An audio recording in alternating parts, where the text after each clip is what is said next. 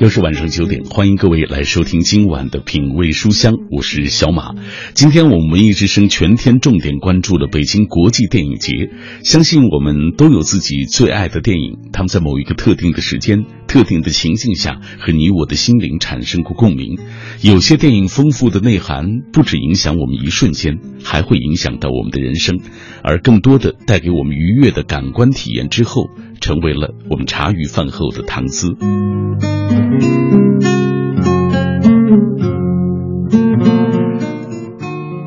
今天品味书香，我们带来的这期节目特别节目也和电影有关系，当然它更和我们这档读书节目有关。我们将为大家介绍电影节背后十本不可错过的书，比如说像我们不熟悉的安德烈·塔可夫斯基。啊，日本的黑泽明、小津安二郎，当然还有美国的比利怀尔德啊。台湾的侯孝贤、杨德昌，香港的杜琪峰，以及我们内地的徐浩峰等等啊，我们今天晚上就介绍和他们有关的书。刚才说了，每个人都有喜欢的导演啊，今晚就请各位来分享一个你喜欢的导演以及与他有关的书吧。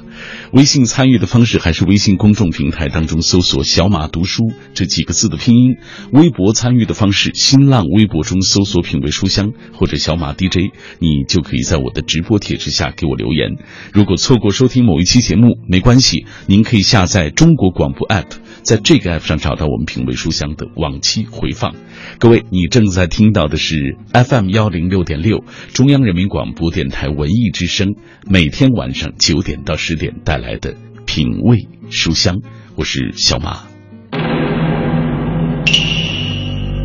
有人的地方就有江湖。江湖，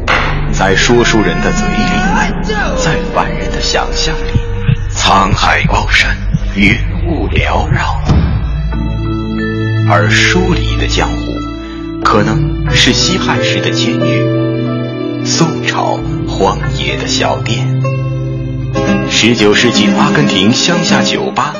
上世纪九十年代香港的奶茶店，味道诡异，仍有。余香。每晚九点，繁华落尽之后，倦意袭来之前，品味书香，陪你在书中最华丽的江湖闯荡。闯荡。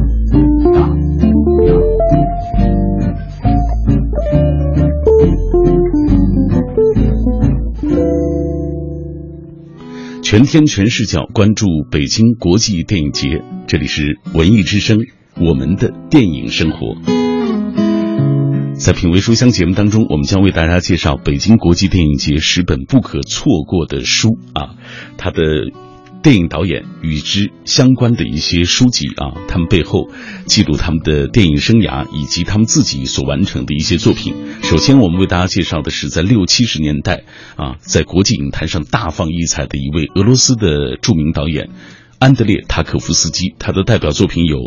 呃，《伊万的童年》，包括《牺牲》《镜子》《飞向太空》《潜行者》《安德烈·卢布廖》等等啊。以下我们先通过一个短片，我们了解一下他的作品的情况。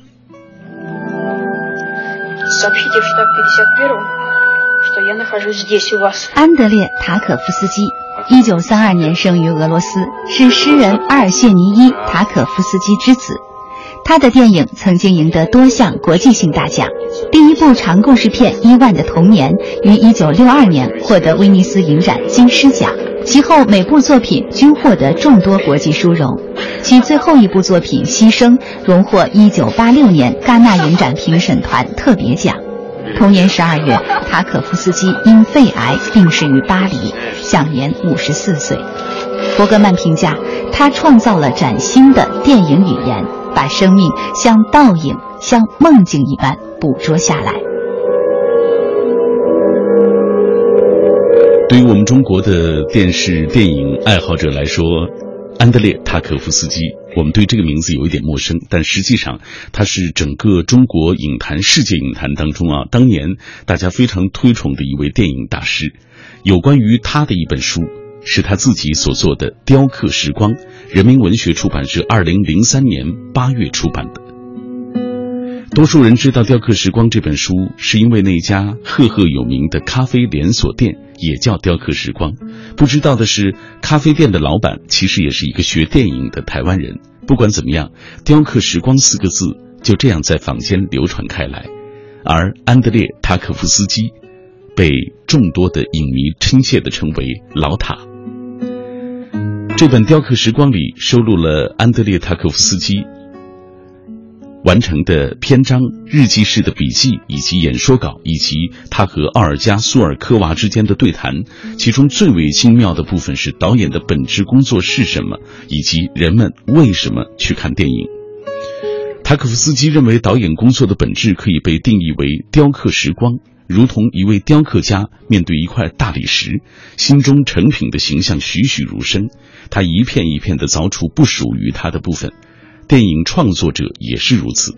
从一团时间中塑造一个庞大坚固的生活事件组合，将它不需要的部分切除抛弃，只留下成品的组成元素，确保影像完整性之元素。可能对于不熟悉，比如说电影理论的朋友，这样的文字听上去有一点晦涩啊。我们继续来看一看他在书里写到的关于人们看电影的原因。他说：“人们为什么去看电影？什么理由使他们走进一间暗室，花上两个小时的时间去看电影在布幕布上的行动？啊，是为了娱乐，还是为了某种麻醉剂？世界上的确啊，这个充斥着娱乐片以及拓展电影、电视以及其他各种事项的一些机构。然而，我们的出发点却不在于此，而是一般人看电影是为了时间，为了意境流逝消耗。”或者尚未拥有的时间。塔可夫斯基在写作当中大量引用了他的父亲的诗篇，加上从俄文到英文再译成中文的二手翻译和片段化的论述，《雕刻时光》这本书不免会有艰涩难懂之处。即便如此，这本书还是被无数的电影青年视为通通往老塔电影的一个通道，将之看作其电影的互文。电波那端的确有很多安德烈·塔可夫斯基的忠实的影迷，包括一些文青啊。我们来看一看大家的这个留言，他们怎么说？呃，塞北京红说，话说当年冒充文青在电影学院旁听的时候，那位讲电影美学的老太太言必称塔可夫斯基，还给我们放了他的著名的影片《伊万的童年》和《镜子》。当时没太用心，就是看个热闹。后来工作几年之后，买了他的影碟，再次看，才品出他的诗意叙事的美来，哲学思考对人类命运的审视关怀，以及无以言说的那种孤独感。又读了他的《雕刻时光》这本书，对他美学追求以及光影思悟与情怀体会的更深了，对他更是满满的敬意和感动。嗯，这位比我们都强，他深入的研究过。呃，安德烈·塔可夫斯基出版的这部作品叫做《雕刻时光》，也推荐给电波那一端的朋友啊，喜欢电影，尤其是喜欢老塔电影的朋友，大家可以留心一下这本书的相关的情况。接下来我们要为大家介绍的是黑泽明的作品，黑泽明的代表作很多朋友都很熟悉，比如说《罗生门》，比如说《乱》。以下我们先通过一个短片来了解他。黑泽明，日本电影编剧、导演、监制人。一九四三年首次独自执导处女作《资三四郎》。一九五一年凭借《罗生门》在威尼斯影展上获得金狮奖，成为金狮奖历史上第一位亚洲人。一九五四年执导的第一部真正加入西片趣味的时代剧《七武士》受到广泛关注。一九七五年执导的日俄合资电影《德苏乌扎拉》获得莫斯科影展金牌奖和奥斯卡最佳外语片金奖。一九九零年在第六十二届奥斯卡颁奖礼上获得终身成就奖。男は太刀を帯びておりますれば、弓矢も携えており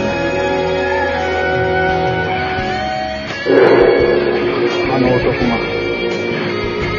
このような変わり果てた姿で土砂降り雨にもろ肌脱いで鬼がいるなら取らねばならぬ。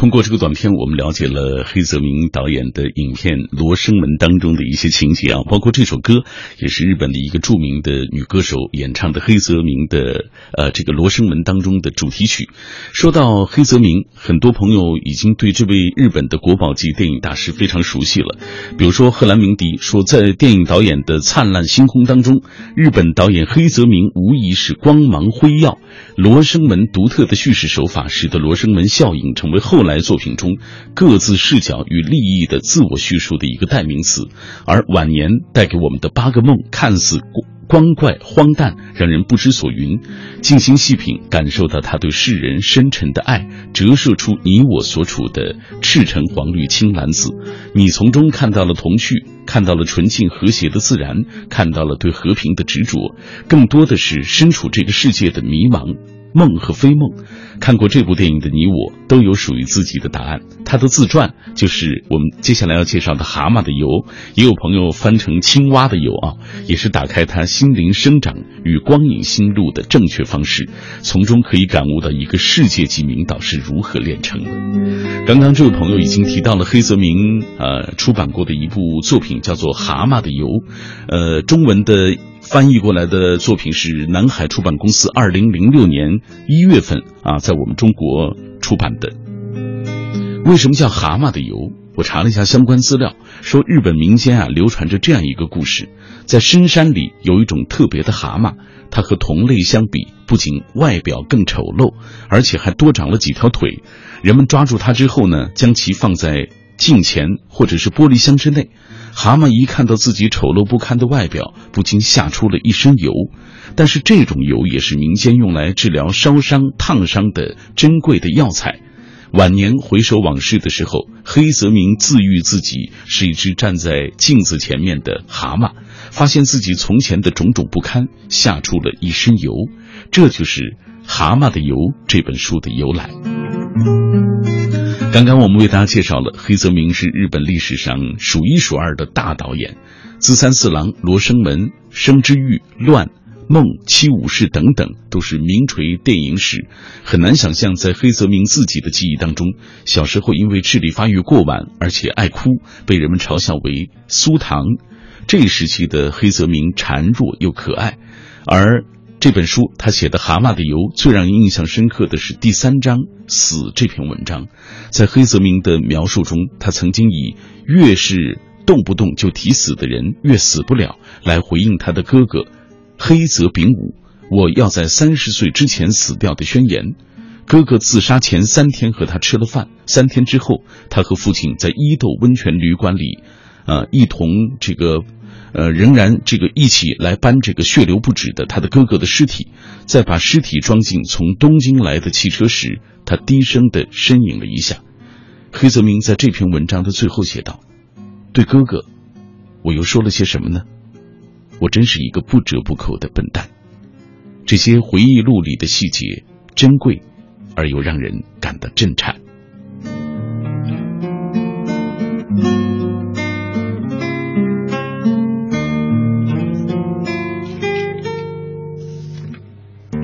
这里是品味书香，你听到的声音来自于我们今晚的特别节目，叫做《我们的电影生活》。我们通过读这些电影导演，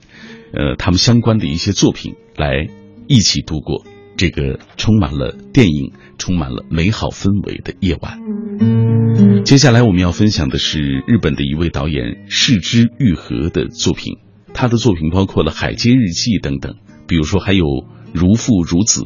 啊，也是日本近些年来深受我们中国的关注所喜爱的一位导演。以下我们通过一个短片了解一下他吧。市之愈合，一九六二年六月六日出生于日本东京青濑市，日本电影导演、编剧、制作人。一九九五年，他凭借爱情片《幻之光》获得威尼斯影展的竞赛入围以及其他影展奖项。二零零四年，凭借剧情片《无人知晓》获得第五十七届戛纳国际电影节主竞赛单元金棕榈奖提名。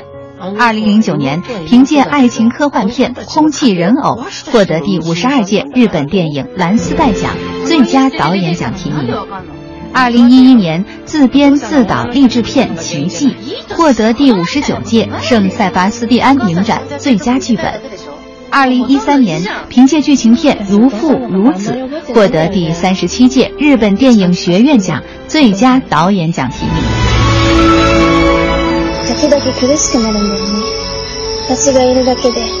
我们现在听到的这个片段就是市之愈合所导演的《海街日记》，呃，和日本的很多导演一样，他的这个导演的手法，在我看来就是淡雅的、缓慢的那种。呃，与他有关的这本书就是市之愈合自己所写的一本，叫做《有如走路的速度》，南海出版公司二零一六年二月份引进出版。这本书是日本著名导演市之愈合的首部随笔集，也是市之愈合在二零一一年新啊西日本新闻上连载过的一些文字的结集。所以文章没有固定的主题，文字闲散，但是字里行间有日常生活的一些无奈，也有温暖治愈的片刻。在序言当中，市之愈合说起他的一部电影《如父如子》的创作契机。他说，来自于自己和女儿之间微妙的情感变化，因为工作原因不常在家，和女儿的关系慢慢变得微妙而紧张。市之愈合这样描述：他说，第二天早晨我又要出门工作了，女儿一路送我到玄关，说了一句：“下次再来呀。”作为父亲的市之愈合不由得苦笑了一下。其实那一刻，他内心非常的狼狈，也很受伤。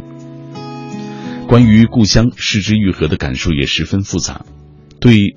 在独门独户的房子里长大的母亲来说，集体住宅实在是很不舒服。临时住宅的感觉始终没有消散。但遗憾的是，这个小区成了父亲和母亲最终的住处。我离开这个小区已经有二十年，失去还乡之地也是第五个年头了。在这世上，已经没有一个可以称为故乡的地方。而对自己的孩子来说，现在居住的公寓又能否称得上是故乡呢？这份孤寂与不安，将来，我想把它们放到电影中去描述。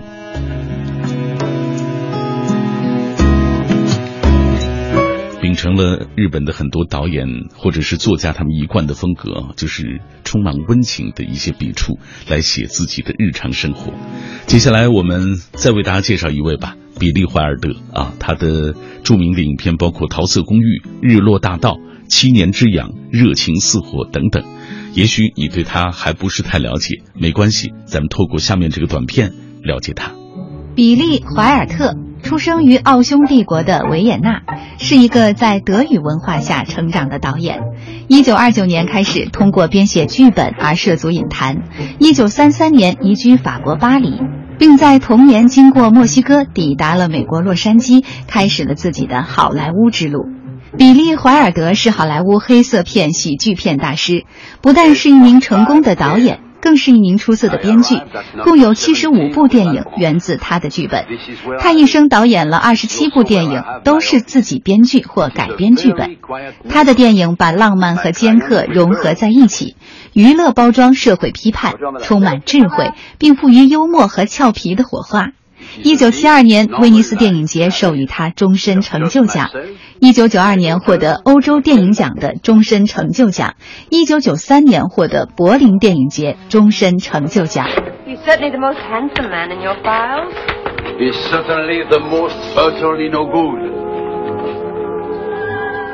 嗯。刚刚我们也是听到的是比利怀尔德曾经指导过的一部影片，我们为大家介绍和比利怀尔德有关的一本书，来自于复旦大学出版社二零一三年七月引进出版的美国作家卡梅伦·克罗的作品《对话比利怀尔德》。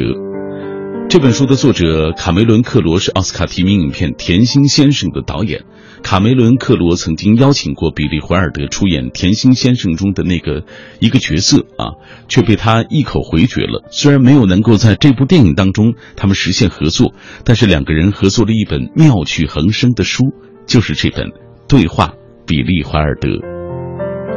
书中有很多大揭秘性质的消息，比如说介绍《桃色公寓》的灵感来自于大卫·里恩的《相见恨晚》，片中男女去了男方朋友家的公寓。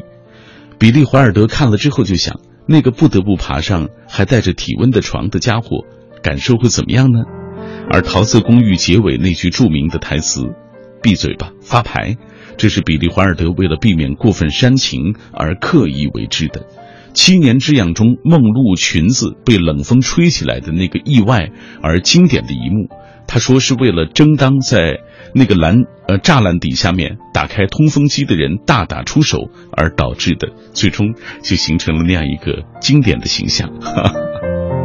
有说电影啊，原来是这样的不经意的一些举动啊，造成了一些经典的作品。来，这样我们同步关注一下大家的留言啊。关于电影，呃，大家都有很多的话想说，尤其是对于自己喜欢的电影导演，比如说这位。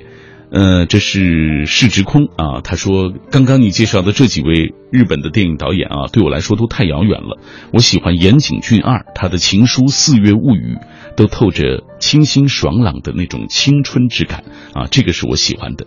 呃，我们再来关注下面的这位，这是记忆长歌啊，说到了台湾电影史，说到了我们稍后会为大家介绍的著名的电影导演侯孝贤。啊，他说侯孝贤及其电影是绕不过去的，情怀、探索、诗意，在他身上兼具印象啊，兼具印象最深的是他的《悲情城市》啊，那部作品也是非常的受欢迎。还有人提到了定波顿，这是甘肃糖糖，他说他定波顿是他非常喜欢的一位美国电影导演，嗯，喜欢他的电影风格，有专属于孩子的童真，又有成年人世界的黑暗与阴郁。史蒂文斯皮尔伯格也是美国的一位导演。呃，几乎拍的每一部片子都是经典，风格多样化，涉及方面很多，比如说科幻、写实、政治、战争等等。其中，在他看来，他最擅长的是有科幻和战争型的那个商业大片啊，他觉得这是史蒂文斯皮尔伯格最擅长的一些作品。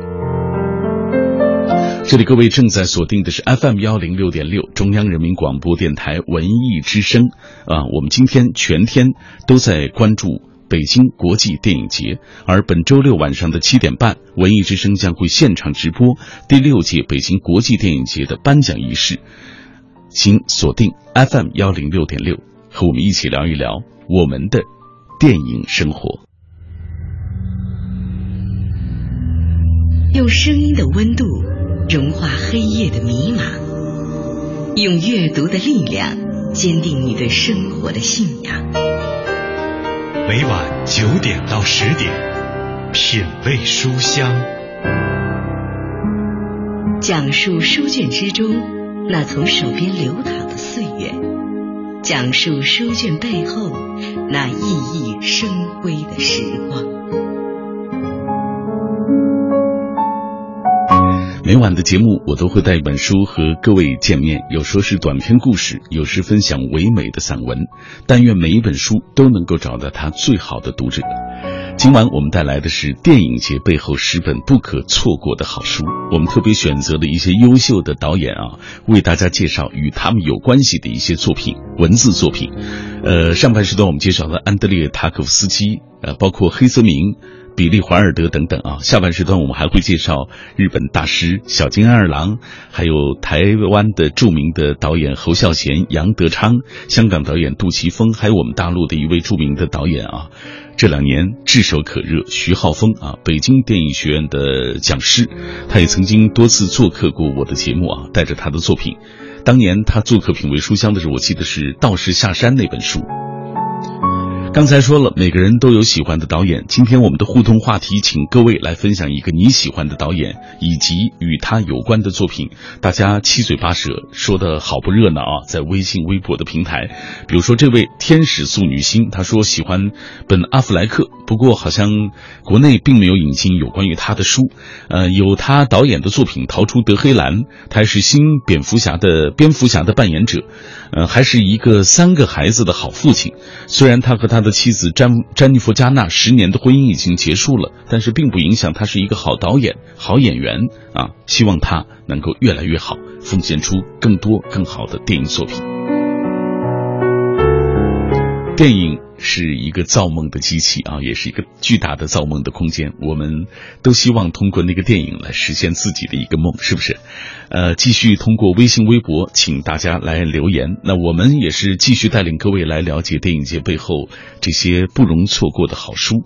上半时段咱们已经说到了四位啊，接下来咱们要说的这位是维姆文德斯。听这个名字，您觉得好像有点儿有点陌生，是不是？来，这样。继续透过一个短片了解他。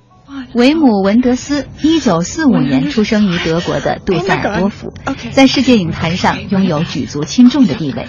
凭借自己独具魅力的作品，曾多次荣获戛纳、柏林、威尼斯等国际一流电影节的大奖，与法斯宾德、施隆多夫和赫尔措格并称为德国新电影四杰，是二十世纪七十年代新德国电影运动的代表人物之一。他的著名电影作品包括《德州巴黎》《美国朋友》《柏林苍穹下》，直到世界末日，《流浪与疏离》成为文德斯电影永远的主角。文德斯也借由这两个元素，在荧幕上创造出了一个个充满诗意与虚空感的世界。文艺青年必备的就是维姆文德斯的电影啊，他的这个流浪和疏离是他电影的两大主题。下一次再看电影的时候，呃，咱娱太娱乐电影，咱先放一放，看看维姆文德斯的作品到底怎么样，好不好？来，与他有关的一部作品是维姆文德斯。所完成的一部与安东尼奥尼一起的时光这本书，广西师范大学出版社二零零四年九月引进出版过。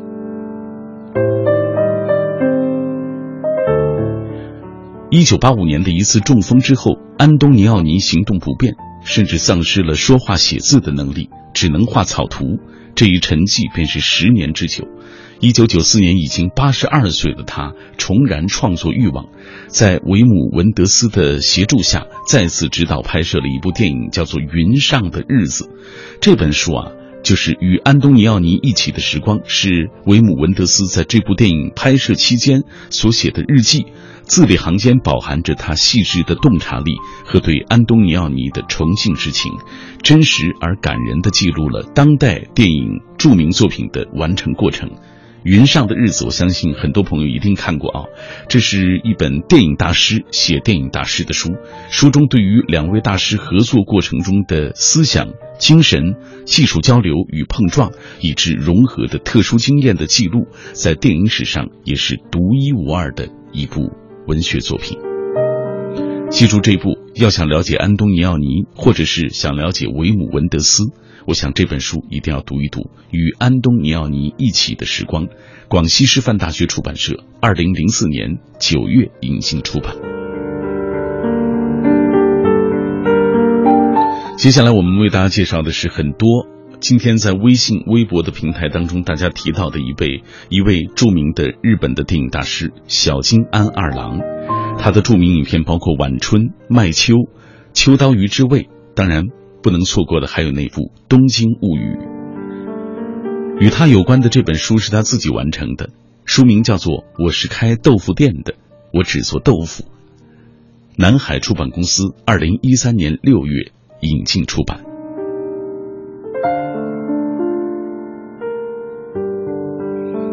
其实除了。他自己的这部作品之外，先后翻译出版的关于小金的著作还有佐藤忠男的《小金安二郎的艺术》，唐纳德里奇的《小金》，田中真诚的《小金安二郎周游》和连石重彦的导演小金安二郎等等。其中，唐纳德里奇和连石重彦的分析啊，呃是非常精彩的。学者芷安，我曾经采访过他，他说，即便我们把小金的电影一看再看，也很难比这两位分析的更细致。更深入，更周全，但是我想没有什么会比小金自己的声音更加具有说服力。不管人们眼中的他是何种模样，在小金自己看来，我就是开豆腐店的，我只做豆腐。做豆腐的人去去咖喱饭或者是炸猪排，不可能好吃的，所以我就只能拍我的电影了。小津安二郎，一九零三年十二月出生于日本东京，是日本历史上最著名的电影导演、编剧，一生获奖无数。小津安二郎一生共导演五十四部作品，题材以日本家庭为主，镜头中试图把日本式的美发挥到极致，如《东京物语》《彼岸花》《秋日和》《秋刀鱼之味》等。他终生未娶，一生与母亲生活在一起。一九六二年，小津安二郎母亲的病逝是对他的最大的打击。第二年，小津安二郎也病逝于医院当中，而这一天刚好是他的六十岁诞辰。他的墓碑上，按照他的遗愿，只留下了一个字：无。お母さん疲れたでしょ。部屋の中寝られましたか。ええええやんばいに。そけおいで。 嗯，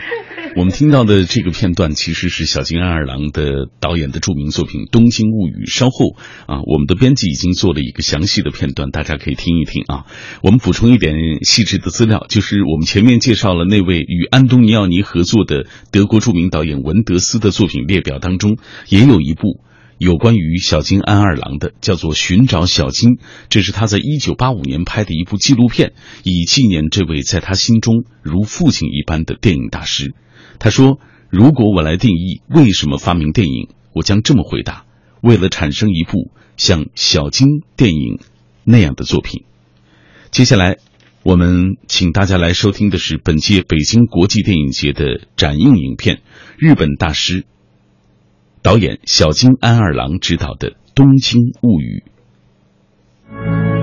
电影是一次奇遇，也是跨越时间的寻梦之旅。二零一六北京国际电影节展映影片推荐。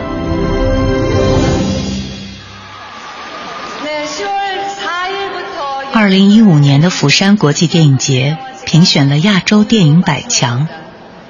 尽管有《罗生门》《小城之春》等众多经典，小津安二郎的《东京物语》依然强势登顶。从1953年开始，似乎每个看过电影的人都会和影片中的老夫妇一起，在生活琐事中进行了一场对于亲情、现实、生与死的思考。《东京物语》中，周吉和登美是一对上了年纪的夫妇，两人受过了生活里的孤独与寂寞，于是决定前往东京探望已经成家立室的儿女。他们兴致勃勃地抵达，受到的招待却颇为冷漠。生活残忍地对老人们揭开了真实的面纱，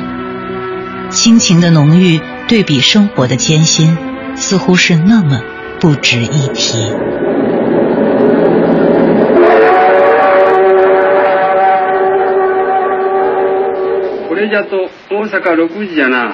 东京物语并没有繁复的情节，有的是大量固定机位的长镜头和毫无个人色彩的中立视角。从某种意义上说，这更像是一部关于人生的纪录片。小津安二郎喜欢用同一批演员，有时还会给他们起同样的名字，喜欢给观众讲述类似的故事。绚烂或平庸的人生，说到底也是同一回事。谁也躲不开这样的循环：生老病死，哀乐喜怒，离合悲欢。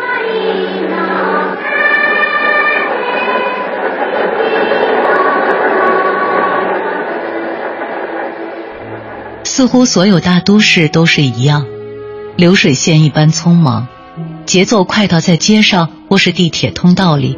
你稍有迟疑就会招来不耐烦的白眼。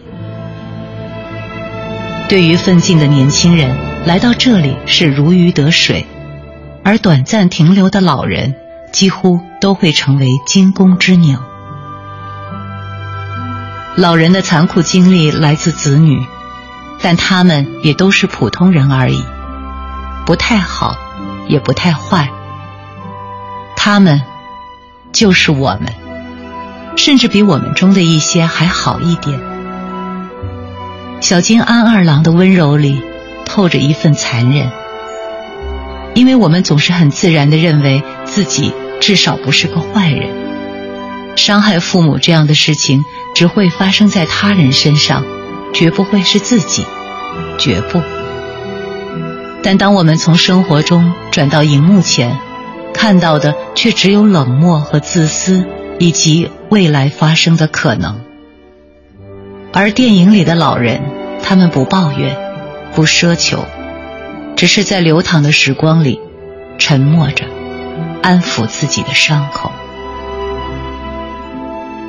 对，小津安二郎的电影世界就是这样，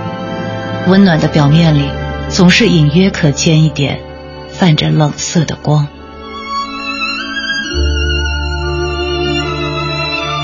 更多影片资讯，请您登录北京国际电影节官方网站查看。嗯，刚刚我们透过这个短片听到的就是小津安二郎的著名影片《东京物语》。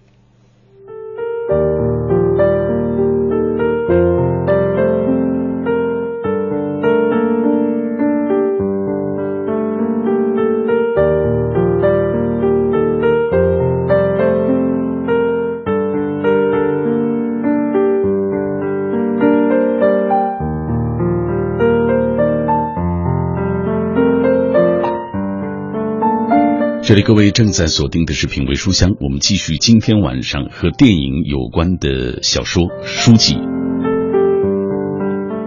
接下来我们为大家介绍的就是台湾著名的电影大师侯孝贤。刚刚已经有很多朋友在留言了啊，比如接下来的这位，呃，他说他也说到了侯孝贤所提到的，就是《悲情城市》他的那部著名城市著名影片，如果没记错的话，应该是梁朝伟主演的啊，以台湾二二八大历史背景下林氏家族的分分合合为背景，浸透着族群冲突和身份认同的沉重历史现实。梁朝伟与辛淑芬的精心的演绎，呃，演绎了林文清与宽美的乱世悲情，包括《海上花》啊，梁朝伟、李嘉欣、伊能静明星汇聚，通篇吴侬软语，一幅一百多年前沪租界风月场中的浮世绘，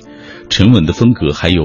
侯孝贤电影少有的影像的华丽。还有侯孝贤这两年非常受人关注的一部影片《刺客聂隐娘》，有人也提到，这是侯导磨剑经年的诚意作品，演绎唐传奇的剑侠名篇，那种长镜头、水墨画的意蕴、反朴叙事，细品方知三味。由电影笔记杂志结果出版的这本侯孝贤啊，带读者重新发现众人眼中的侯孝贤的同与不同。嗯，他建议大家去读一读电影笔记杂志。出版的有关于侯孝贤的相关的作品，这样我们接下来也是透过一个短片啊，请大家来更多的了解一下侯孝贤。台湾导演侯孝贤，有人评价说，百年中国电影史优秀导演多如繁星，但综合生涯所有作品的表现，在艺术成就方面极少能有与侯孝贤比肩的。他的代表作品有《童年往事》《悲情城市》。恋恋风尘、海上花、最好的时光、刺客、聂隐娘等，获得过戛纳电影节最佳导演奖、台湾电影金马奖最佳导演等多个大奖。聂隐娘三耳朵聂嘛，对不对？我就想开场就是他在一个树上，一直以来，影迷们对侯孝贤的印象多是一位面容愁苦的智者，那个擅长拍沉闷文艺片的倔老头。因为我的片子他们不见得看得清楚的，所以能够得导演奖，已经算他们很有能力了。我的感觉已经非常。嗯，最后这段话啊，我们听到的是侯孝贤自己在获得戛纳电影节的最佳导演奖的这个时候，他在现场接受记者采访时说到的一段。我们为大家介绍的与侯孝贤有关的一本书是美国的白瑞文所写的，叫做《竹海时光：侯孝贤的光影记忆》，广西师范大学出版社二零一五年九月出版的一本书。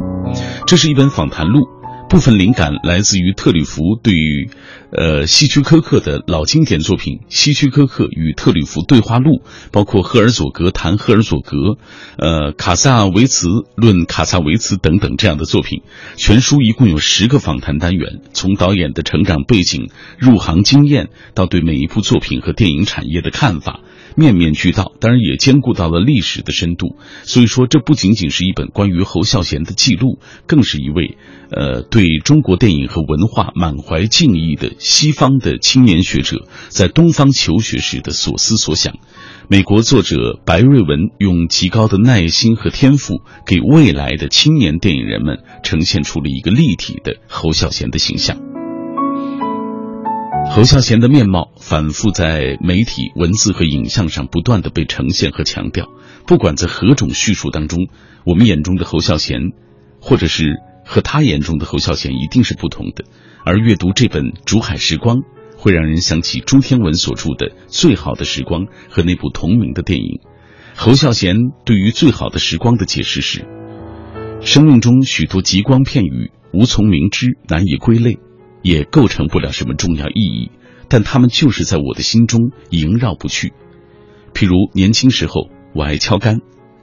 撞球间里老放着一首歌。如今我已经快六十岁了，那些东西在那里已经太久了。变成像是我欠的，必须要偿还。于是我只有把它们拍出来，我称他们是最好的时光。真的，他们在我心里就是最好的时光。好，我们抓紧时间，接下来为大家介绍杨德昌，他的著名的影片有《青梅竹马》《恐怖分子》，一起通过一个短片继续了解他。来来来来来，大家看了。想不到啊，他还是个大师啊啊！台湾导演杨德昌，电影导演及编剧，祖籍广东梅州。一九八六年发行的作品《恐怖分子》获得第二十三届台湾金马奖最佳影片奖等多个海内外大奖。一九九一年独立发行的作品《古岭街少年杀人事件》获得第二十八届台湾金马奖最佳作品奖。二零零一年作品《一一》获得戛纳电影节最佳导演奖。二零零七年获得台湾金马奖终身成就奖。其作品深刻、理性，有强烈的社会意识，被称作台湾社会的手术刀，在世界影坛享有盛誉。我会保护你，没钱出来泡米花。毫无疑问，很多观众是通过《古岭街杀人事件》或者是《一一》这样的影片认识杨德昌的。法国影评人傅东满怀敬意，开始了一段寻找杨德昌的旅途，于是就有了这样一本书《杨德昌的电影世界》。商务印书馆二零一二年二月引进出版。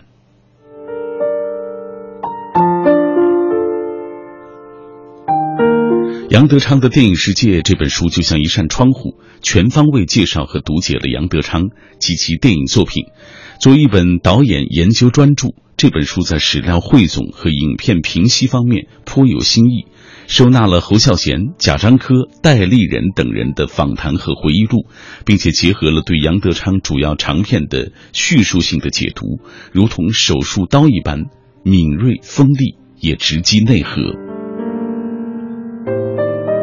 作者傅东是电影手册的前主编，他的电影批评的功力毋庸置疑。读者不仅能够通过书中的八篇电影评析重游杨德昌的电影世界，更能够感受到作者本人中西融合的读解视角。比如说，《一一》这部电影，这是杨德昌所有电影中影片标题最具中华文化和内涵的一部。他曾经自己解释题目的含义：中文里的这个“一”就是数字一，一是最简单的。啊，也是最简单的汉字，因为只有一横嘛，也是字典当中的第一个词。他说：“我想要这部电影由最简单的开始发展，然后组合起来变得复杂。”而傅东在这本书中说：“一一作为电影标题，可以表示一个接一个，还可以表示面目一新。但是另一方面，还有一种音律美，一种节奏美。”电影的法语版的标题直接使用了拼音啊，在法国广受好评。相比之下，英文版的就不那么忠实于原标题了，因为叫 a one and a two 啊，失去了中文标题两个叠音产生的类似打节拍的这种效果。呃，傅东的西方的视角，加上他对于中华文化和语言的造诣，让他笔下的杨德昌也变得更为鲜活和真实。时间不多了，我们最后要为大家介绍的是。这样，我们为大家介绍徐浩峰的作品吧。徐浩峰这两年在我们中国也是备受关注的一位导演啊。其实他还很年轻，跟我一样大，好像。我也曾经采访过他，来通过一个短片了解他吧。碰上了大凶的命。徐浩峰，一九七三年出生，毕业于北京电影学院，现就任北京电影学院导演系导师。一九九七年开始文学创作，其逝去的武林开创了中国武侠纪实文学的风气之先。武侠小说《道士下山》更使得硬派武侠小说重新占据文学市场的一隅之地，引起巨大反响。徐浩峰以其独特的写作风格风靡中国文学界。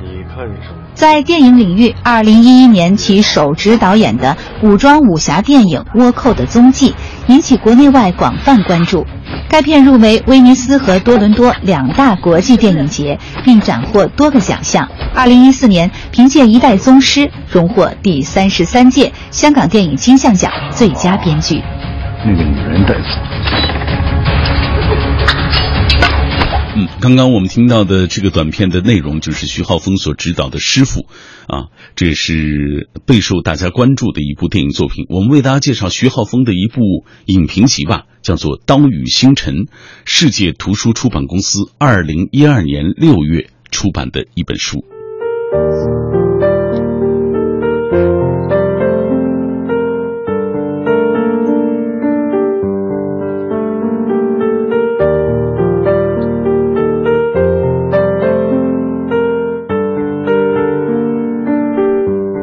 刀与星辰》是徐浩峰的影评集。写这本书的时候，他是影评人徐浩峰，并非是导演的形象。在自序当中，他轻描淡写的说：“一九九三年学电影，一九九七年决定放弃它。两千年的时候看了一部电影，其中的典故刚好知道啊，神差鬼使的就写了一篇影评，竟然发表了，让人误以为我一直在思考电影，被人高看了啊。他觉得从此呢，他就开始。”继续的写影评，写他所感受到的电影世界带给他的这种魅力。好了，因为时间的关系，我们今天节目只能到这儿了。稍后是扬尘时间，我是小马，明晚品味书香，不见不散。